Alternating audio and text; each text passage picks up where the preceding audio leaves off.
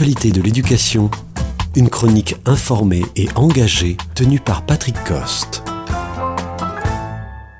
La plateforme Parcoursup permet aux futurs bacheliers de formuler 10 vœux non hiérarchisés assortis de quelques lignes sur leur motivation. Le professeur principal et le chef d'établissement expriment un avis et les notes sont enregistrées. Les formations en post-bac, quant à elles, présentent leurs critères et sélectionnent les dossiers. Pour les délais, on s'inscrit à partir de janvier et les résultats tombent cinq mois après. L'objectif est de rationaliser à l'échelle nationale l'adéquation entre les choix et les places, ce qui conjugue sélection et économie de moyens. Le premier constat est le stress généré par le choix à faire, qui est redoublé par la froideur de la technique d'enregistrement très complexe. L'algorithme égrène le tri des 960 000 candidats qui progressent lentement entre vœux retenus et vœux en attente. Il y a un supplice chinois sur cinq mois où chaque candidat consulte les réponses tous les deux jours. Le lycée d'origine du candidat apparaît, ce qui peut créer une inégalité de traitement des données. À la réception des notes, tout comme à leur émission, il y a une possibilité de les pondérer, ce qui est une manière de gonfler les résultats en fonction des réputations des établissements.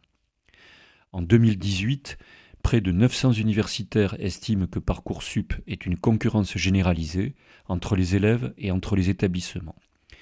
L'Union syndicale lycéenne le qualifie de triage social et les syndicats d'enseignants de discriminatoire envers les élèves des quartiers populaires. Au-delà de ces contestations syndicales, le choix nécessite une compétence stratégique qui implique une connaissance des meilleurs cursus pour les meilleurs débouchés. La preuve en est que des officines de coaching font payer leurs services pour épauler ces stratégies et les familles cultivées rédigent en équipe lettres de motivation, ce qui leur donne une longueur d'avance. Enfin, l'absence de hiérarchisation des dix vœux ne permet pas de savoir si, par exemple, le dernier accepté donne satisfaction. Mais derrière ce système de répartition, deux problèmes plus profonds déstabilisent les nouveaux étudiants. Le premier est le niveau insuffisant des bacheliers qui ne sont pas à la hauteur de l'exigence du post-bac. Le deuxième, c'est le rite initiatique qui consiste à partir de sa famille pour se confronter au réel de l'avenir. Les lycéens admis pour 80% d'entre eux au bac et qui depuis la seconde sont assurés d'aller au bout de leur cursus font un saut dans le vide dans le monde de la sélection. Il y a un écart entre le lycée conçu pour la réussite de tous et le monde réel qui est moins généreux.